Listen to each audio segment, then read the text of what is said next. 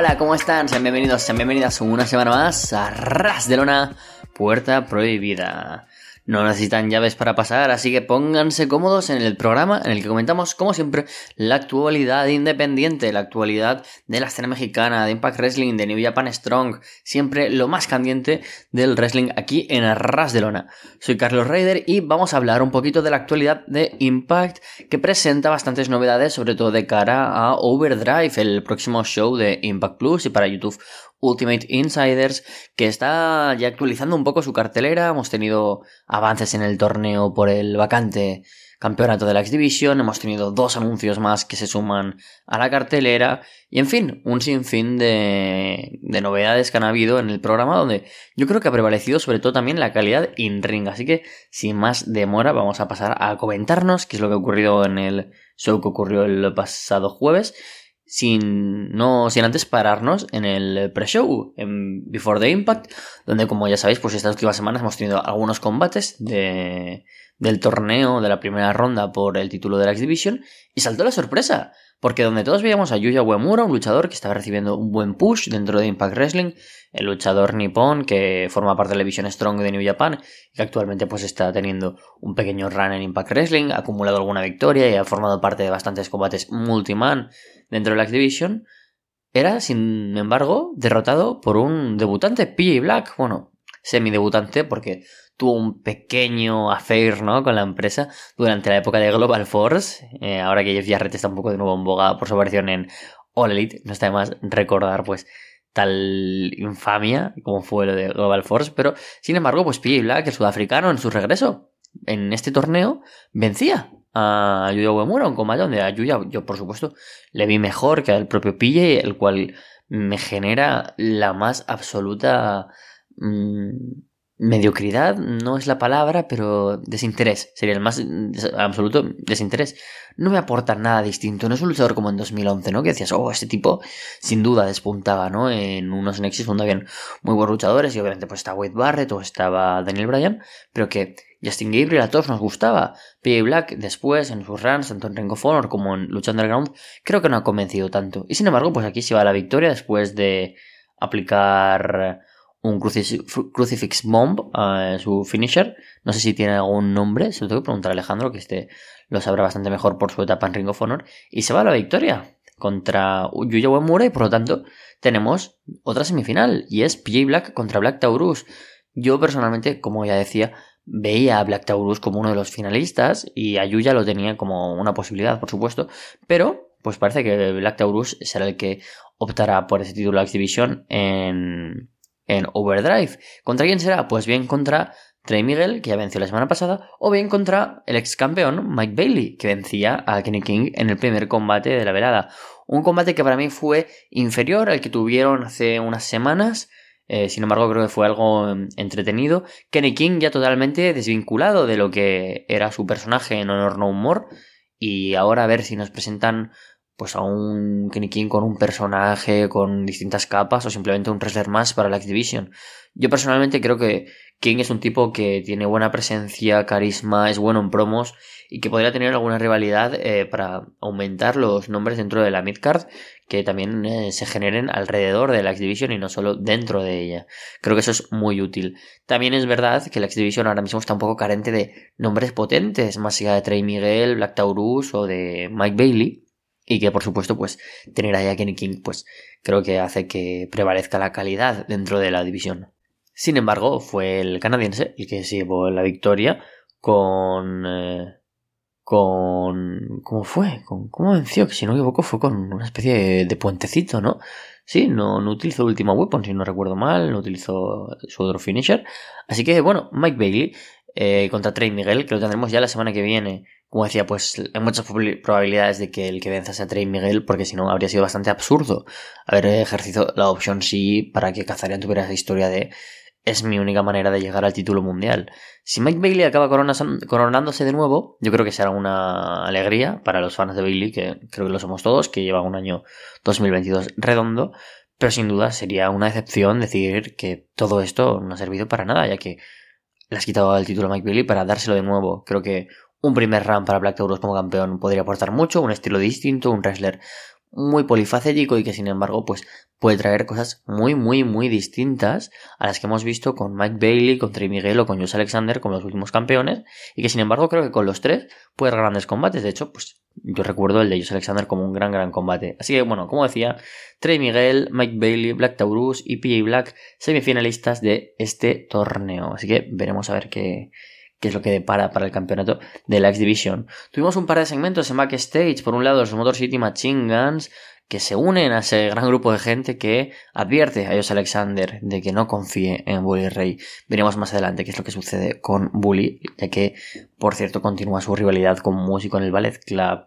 Pero por medio, pues tuvimos algún otro segmento en backstage. Uno de ellos es el de Giselle Show repartiendo fotos de ella con el campeonato de las knockouts hasta que se encuentra con Dora Puracho y eh, Chelsea Green, las cuales dicen que la culpa de la derrota de la semana pasada del equipo fue de Giselle. Podrían haber retirado a Mickey James y sin embargo, pues ahora tienen que seguir soportándola dentro de Impact Wrestling.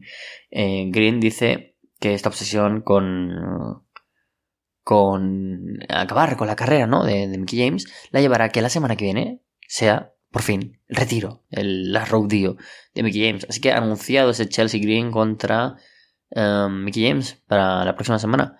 Combate que, pues, seguramente sea el último que veamos de Chelsea Green en la empresa, ya que, como no, tras lo comentado la semana pasada, parece que todo apunta a que la luchadora canadiense, la ex campeona por parejas, sea una de las nuevas incorporaciones de Triple H para WWE, dejando así, como no, una vez más, un poco vacía esa división por parejas que parece que tiene que estar en constante renovación y así será también con el combate que se ha anunciado para Overdrive, ya que después de que Savannah Evans derrotara a Jessica en un, combate, en un reto abierto, en el que la acompañante de Tasha Steels pues recibió a Jessica y venció en un combate bastante físico, donde yo creo que funcionó bastante bien.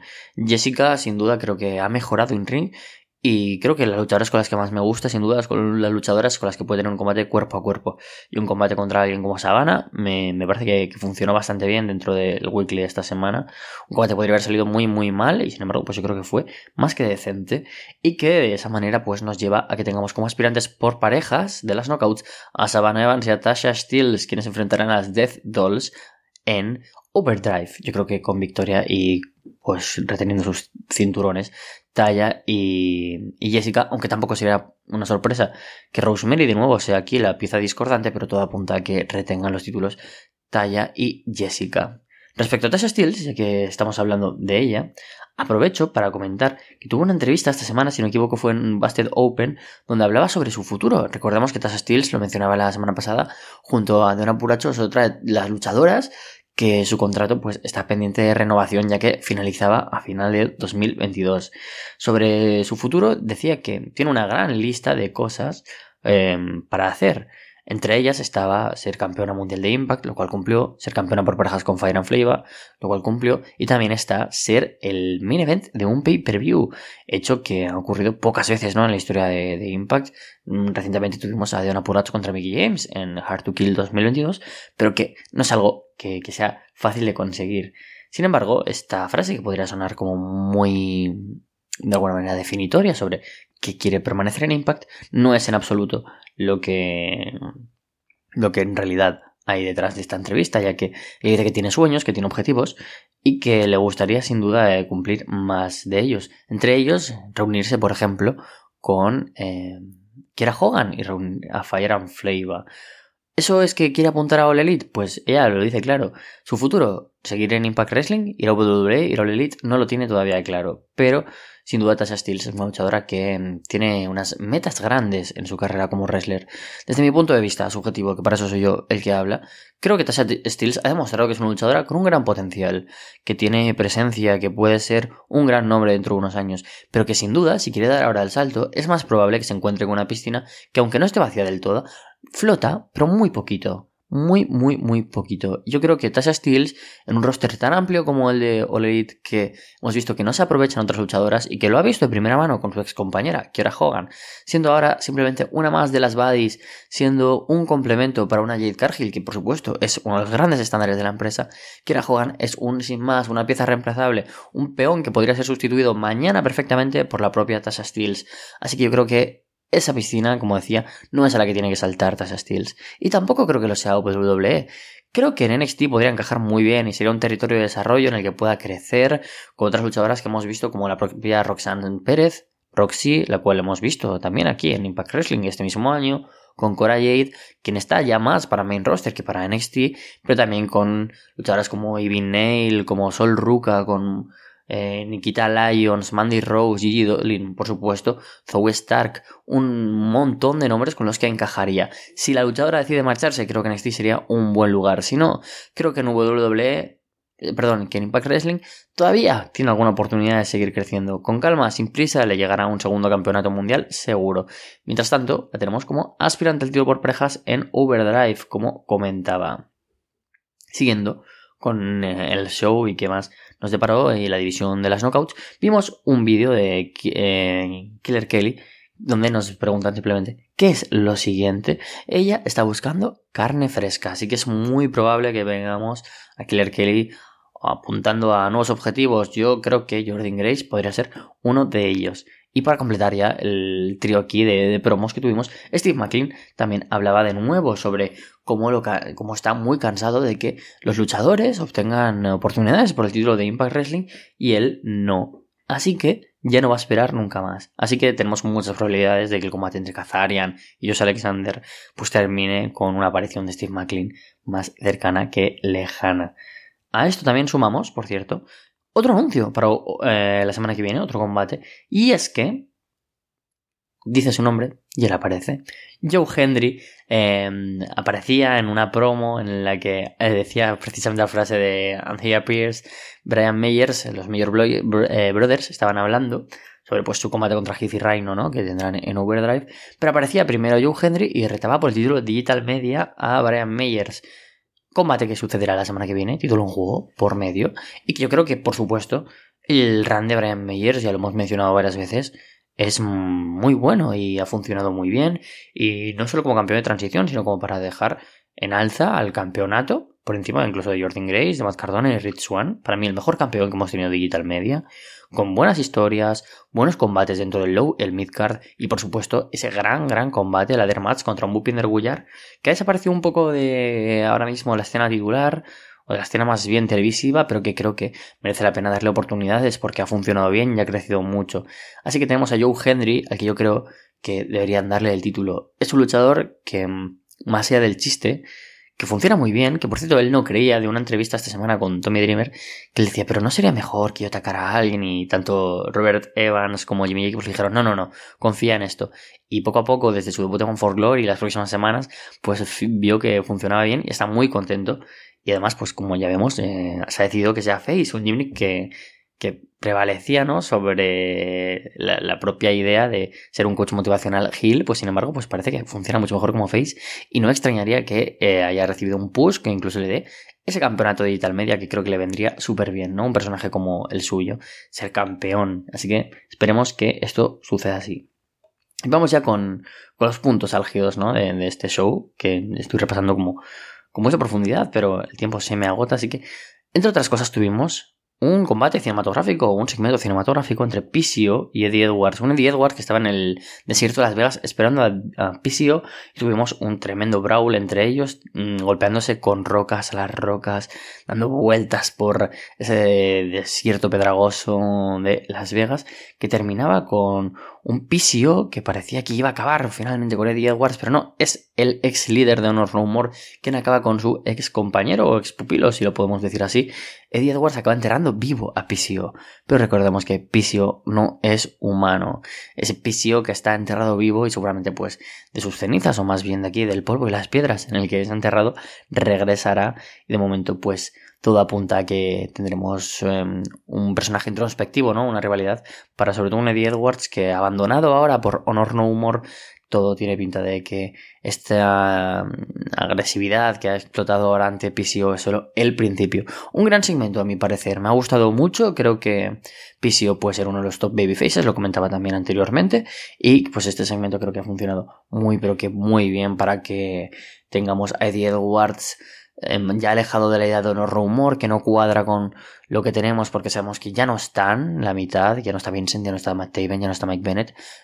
contamos con ello y pues queremos que Eddie Edwards como Hill siga funcionando, por esto que es la primera vez que lo vemos así y era gracias a Honor No More, veremos a ver ahora que no están ellos, qué sucede.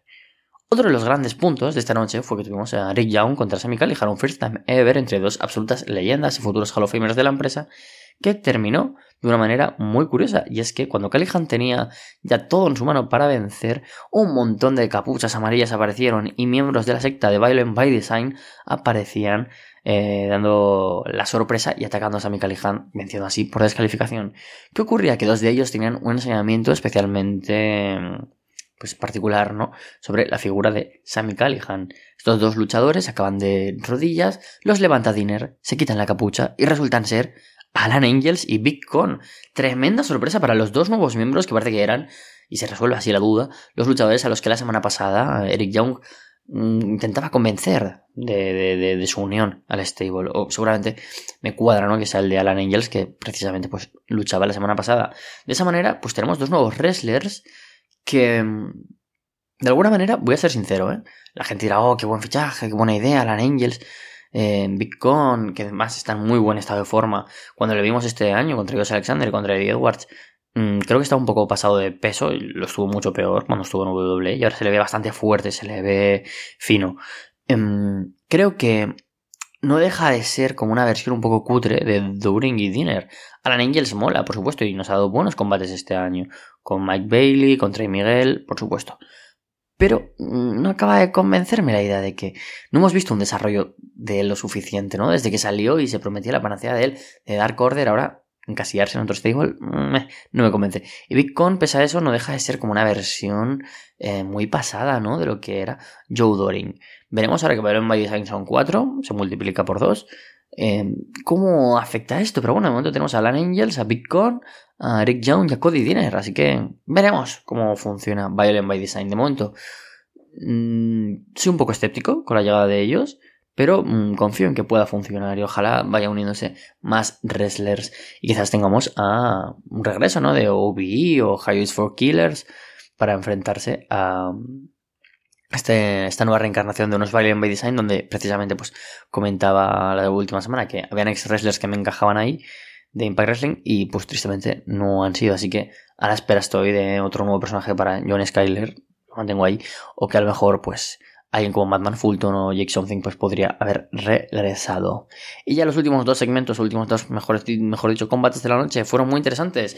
Por un lado, Isa Austin venció a Moose en un combate muy, porque muy bueno, sinceramente, donde la ferocidad, por supuesto, y la fuerza de Moose pues intentaba parar a una Isa Austin que ante la fanfarronería también del propio Moose hizo que Ace Austin actuara casi de face, que cuando Moose, por ejemplo, abofeteaba al miembro del el Ballet Club, el propio Austin atacaba con, golpes, derribando a, a Moose y con un ataque muy, muy, muy directo. Sinceramente me pareció un combatazo y la sorpresa vino de la victoria de Austin cuando Bully Ray aparecía, tenía todo de cara para ganar Moose, pero este le distrae, se ponen a hablar, intenta aplicar el Spear, falla y luego con un roll-up vence Ace Austin. Así que, contento porque de alguna manera Ace Austin y Chris Bay siguen eh, acumulando victorias, además con alguien tan importante, ¿no? Como es con Moose. Tenemos anunciado ahora Bully Ray contra Moose para Overdrive, lo cual creo que también es positivo. Intuyo que ganará Bully Ray. Pero bueno, tienes a Moose en una rivalidad importante y ahí Austin y Chris Bay cuidados y también como parte, ¿no? Como tercera pata de esa rivalidad. Así que muy contento por ese lado. De ese modo, para la semana que viene, pues como decía, tenemos anunciado a Trey Miguel contra Mike Bailey, Brian Meyers contra Joe Henry por el título, Jordan Grace contra Giselle Show también por el título de las Knockouts y Chelsea contra Mickey James en este Last Rodeo. Y ya, para finalizar, en el main event de la velada tuvimos un auténtico combatazo por parejas en el que Josh Alexander, el campeón de la, de, de Impact Wrestling, junto al aspirante número uno, Frankie Kazarian, vencieron a Aussie Open. El dúo australiano, tremendo rank ha tenido en Impact Wrestling, no sé si tendrán algún combate más, pero a esta derrota sumamos los dos absolutos combates que tuvieron en, Impact Wrestling. La también derrota contra Motor City Machine Guns, pero de la que sin duda salieron reforzados. Y la victoria contra los mencionados anteriormente Ace Austin y Chris Bay. Creo que el funcionamiento tan bueno de un equipo tan cohesionado, con secuencias tan buenas y una cantidad de moveset tan bueno como equipo, hace que cualquiera que se enfrente a ellos funcione tan bien. Si te encuentras con un Frankie Kazarian que a sus 50 años parece que tenga 25, se mueve genial y que pienso que mm, sin duda está muy infravalorado, tanto en la opinión pública como por All Elite Wrestling, y con Josh Alexander, que sin duda es, si no el wrestler del año, muy cerca de serlo, nos deja un absoluto combatazo.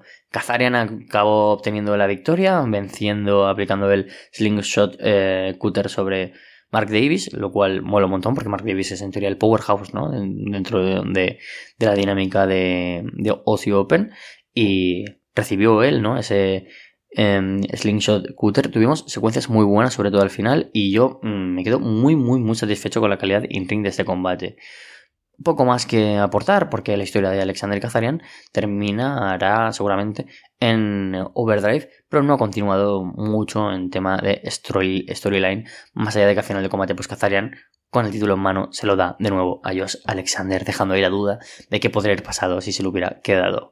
Con todo esto, me despido por esta semana. Gran Impact Wrestling el que hemos tenido esta semana. Mucha calidad en ring. Recomiendo el OC Open contra Frankie Kazarian y Alexander. También muy positivo la dinámica de Moses Austin, Knicking Mike Bailey. También ese combate tan físico entre Jessica y y Savannah Evans. Veremos que a ver qué es lo que nos depara al futuro de PCO o de los nuevos miembros de Violent by Design, pero sin duda creo que Impact ha encontrado un camino. Quizás tengamos algunas dudas, pero está pisando fuerte, está pisando seguro y de momento Impact está llevando por un muy buen camino y una muy buena carretera a Overdrive.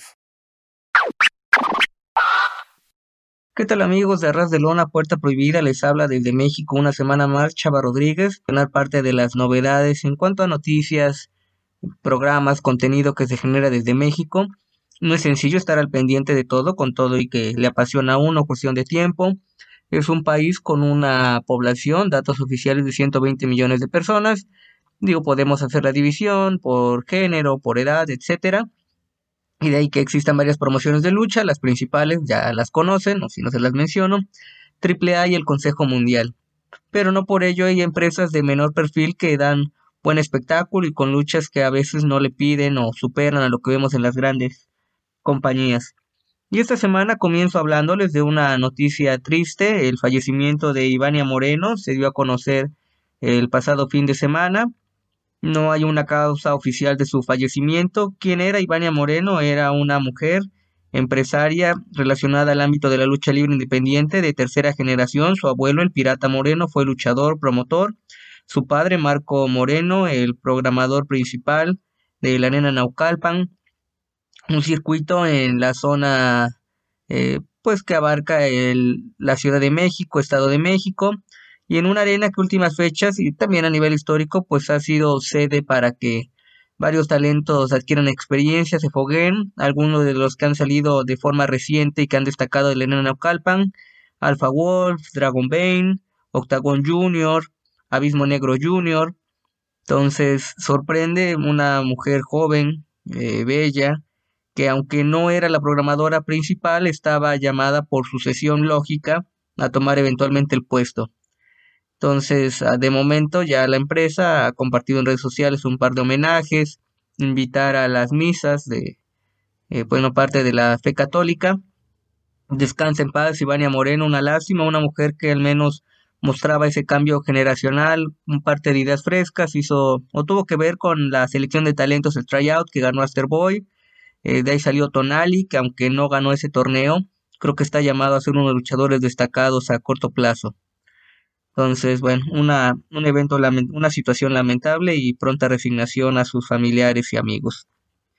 Por otro lado, analizar esta semana dos eventos que si bien no son tan recientes, estaban en la agenda de pendientes. Voy a hablarles primero de Vanguardia, el evento Resaca de aniversario, que aunque recién llegó al canal de YouTube de Más Lucha TV, lo pueden encontrar ahí sin mayor problema. Eh, por fechas, menciones, me parece que está grabado del mes de agosto, principios de septiembre. Comienza con un mano a mano entre y Cíclope, una lucha veloz, algo inusual ver a Cíclope en una lucha de inicio, pero él mismo lo menciona, pues es darle variedad, frescura a los carteles.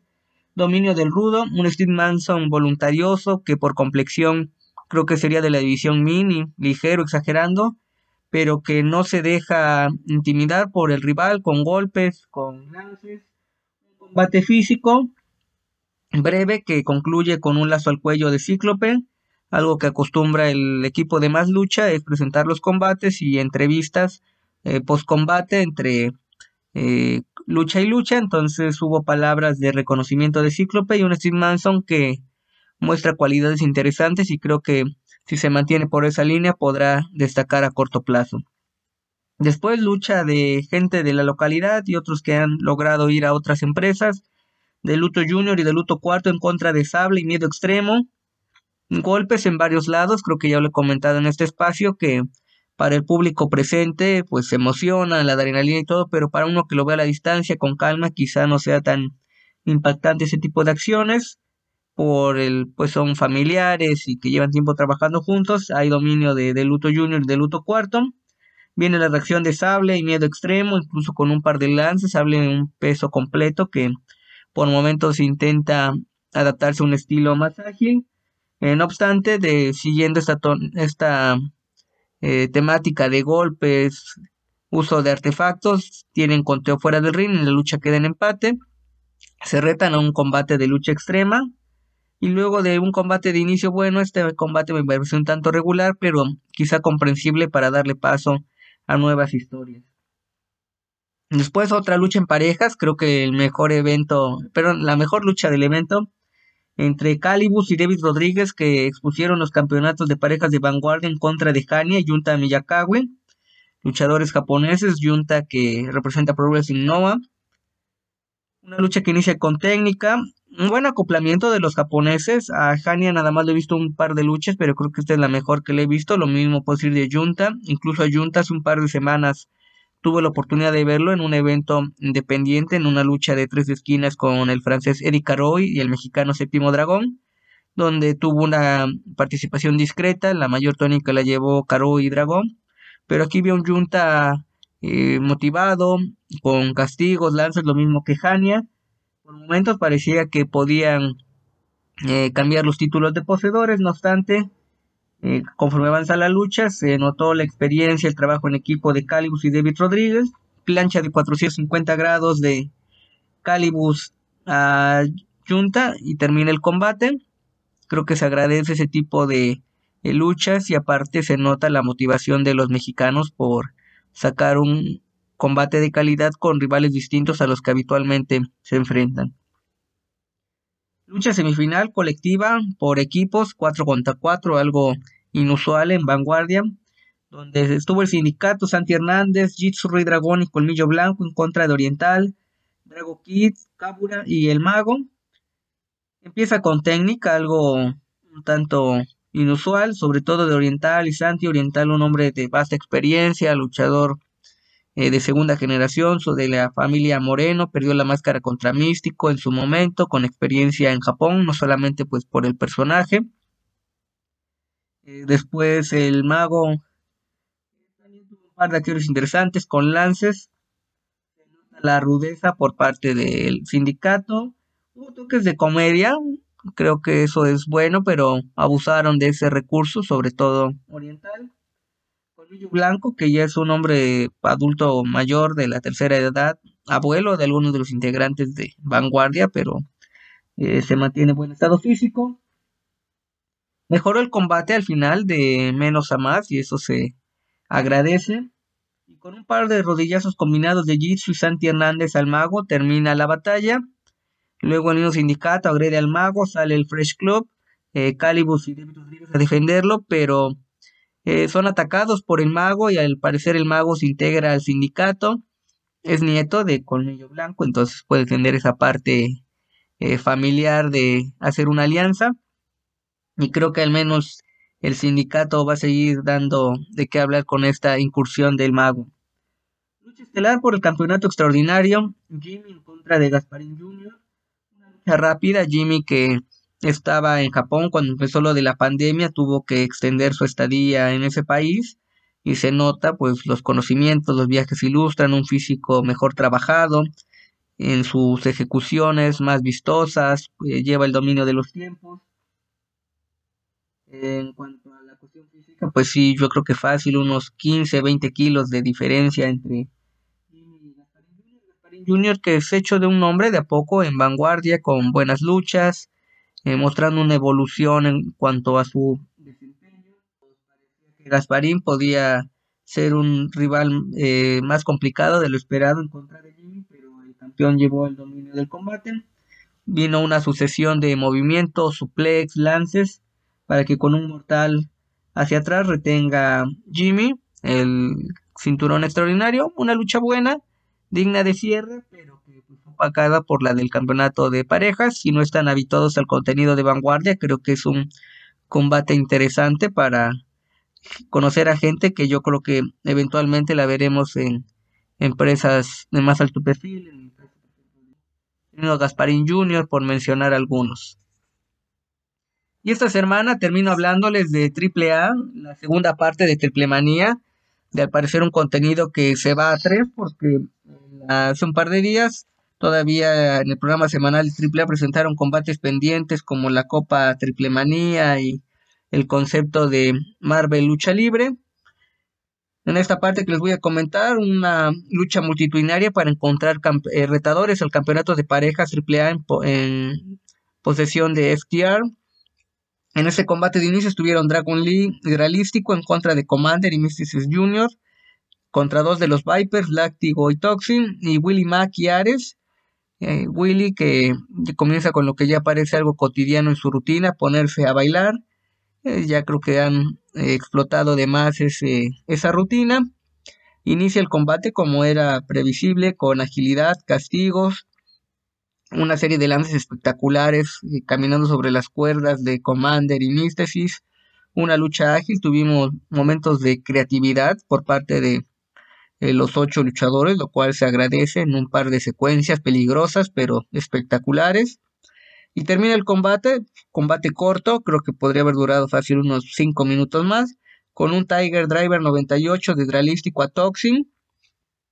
Eh, se da ahí al final una especie de, pues mencionarles como de chiste local, referencia, que hay un empresario que tiene una eh, empresa dedicada a la venta y distribución de medicamentos que adquieren las patentes.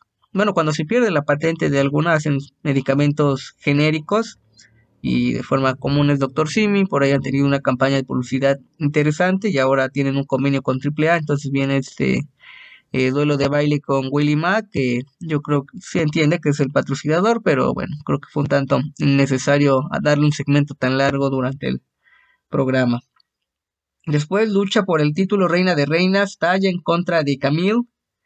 Eh, Talla me agradó que al menos en su vestuario, recordando a la parca con su maquillaje, en las mallas, lucha sin descalificación, dominio de Camille, pues mayor físico, potencia, una mujer que aparte de que impone, pues tiene un historial deportivo importante fuera del ámbito de la lucha libre, comienza controlando la lucha, sangra, talla de inicio, algo un tanto inesperado, eh, viene la reacción, se equilibran, pues talla que gente que ya lleva, una persona que lleva años viviendo en México, habla bien el español, estuvo con los perros del mal, todavía con el hijo del perro aguayo antes de su lamentable fallecimiento. Interviene Ares, que Ares estuvo pues creo que en casi todo el cartel, interviniendo, luchando, etcétera. Aplica un tope a Flammer, un par de errores en las secuencias del combate, no sé si fue por el nerviosismo, eh, acoplar los estilos, alguien con el físico y potencia de Camille y, se entiende como luchadores que en el mano a mano pues exhibes tus virtudes y defectos. Finalmente Talla con una cruceta a las piernas y un candado logra rendir a Camille. Una lucha eh, aceptable, no la, lejos obviamente de ser combate del año y que pues no estuvo, aunque fueron estilos distintos al nivel de lo que fue el combate de inicio en este programa de segunda parte pero creo que deja bien colocada a Talla como campeona de la división y a corto plazo tendremos, o pienso que veremos ese mano a mano titular entre Flammer y Talla. Para cerrar esta segunda parte de Triple Manía, lucha de tríos, la nueva generación dinamita, Sansón, Cuatrero y Forastero, los campeones de tríos de la empresa, enfrentaron a Laredo Kid, Bandido y Clown, y a un equipo internacional, Brian Cage, Sam Adonis y Johnny Caballero, fue un detalle interesante, las máscaras combinadas de Laredo, Bandido y Psycho, un diseño atractivo.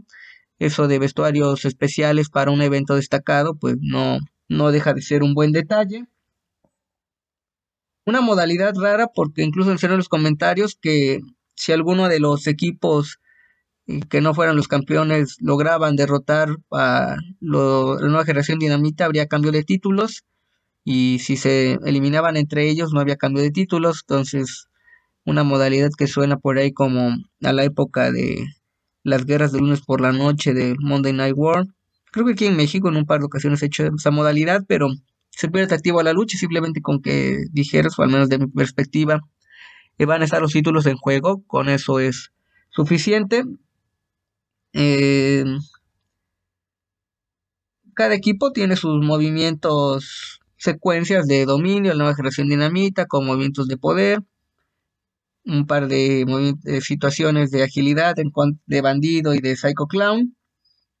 Va cambiando el control de la lucha conforme avanza, eh, poco más de 15 minutos de acción y acaba cuando por ahí el referee no se da cuenta con un foul de Johnny Caballero a Laredo. Ganan, pero se hace el hincapié de que los títulos no cambian de manos. Se entiende este final para darle seguimiento a lo que yo creo que se planeaba o se planea que sea una rivalidad entre Caballero y Laredo Kid. Laredo Kid que estará fuera de la actividad un largo periodo. Tanto el buen Carlos Ryder y yo dedicamos un espacio para hablar del tema de salud de Laredo. Al momento esté evolucionando bien. Todavía falta un periodo de recuperación larga y que no haya mayor improviso. Y a la espera de que se recupere, pues creo que varios planes con el luchador quedan eh, varados y no es que cancelados. Así que esto es todo por mi parte. Los invito a que lean mi columna semanal de lucha libre, boxeo o artes marciales mixtas, dependiendo del caso, en www.tuplandejuego.com.mx y a que adquieran un ejemplar de mi libro de Olvidemos el Circo, Maroma y Teatro, El Gato Blanco. Se viene aquí en México, lo del Buen Fin, una adaptación de Black Friday. Va a haber ofertas, también viene la época navideña, puede ser un buen regalo o autorregalo, como gusten verlo. Pueden adquirir su ejemplar en Amazon México, Librerías del Sótano. Esta última tiene tienda en línea con envíos internacionales por si deciden cotizar alguna de estas opciones. Esto es todo por mi parte, sigo al pendiente de la lucha libre mexicana. Cuídense, un abrazo, hasta luego.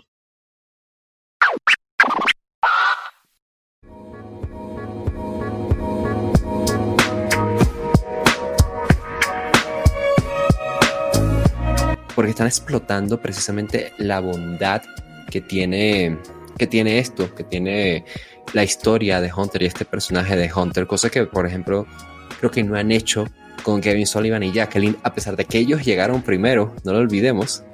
Y, sí, eso pues, al menos, pero también estuvo bastante saltable. Y mira, quiero aprovechar para decirte que finalmente tengo aquí la respuesta. Oh. Esto, esto, es una sorpresa. El aceite es más espeso que la sangre. Oh. ¿Qué? O sea, tú me estás diciendo que el aceite es más. O sea, imagínate, tú le digas esto a Toreto. O sea, el tipo enloquece. O sea, le crece no, no, ¿sabes? De, la, locura. no, ¿sabes cómo, cómo se lo puedes decir para que no le duela tanto? Le dices que es aceite de motor. ¿no? Y ahí de repente dice, no, claro, tienes razón, obviamente. Es más que la sangre. Es, es, un cortocircuito, ¿no? Pero a mí me gustan los motores, también me gusta la familia, que, no, no, sé cómo, cómo balanceo esto. bueno, ahí está, el aceite más espeso que la sangre, muchachos. Entonces, aceite, sangre, agua. Para que vean que se aprende escuchando a ras de lona, sobre todo en el Patreon. Mismas Man entrevista a Stone Cold Steve Austin en el ring. Austin aclara que WrestleMania nunca dijo que se rendía.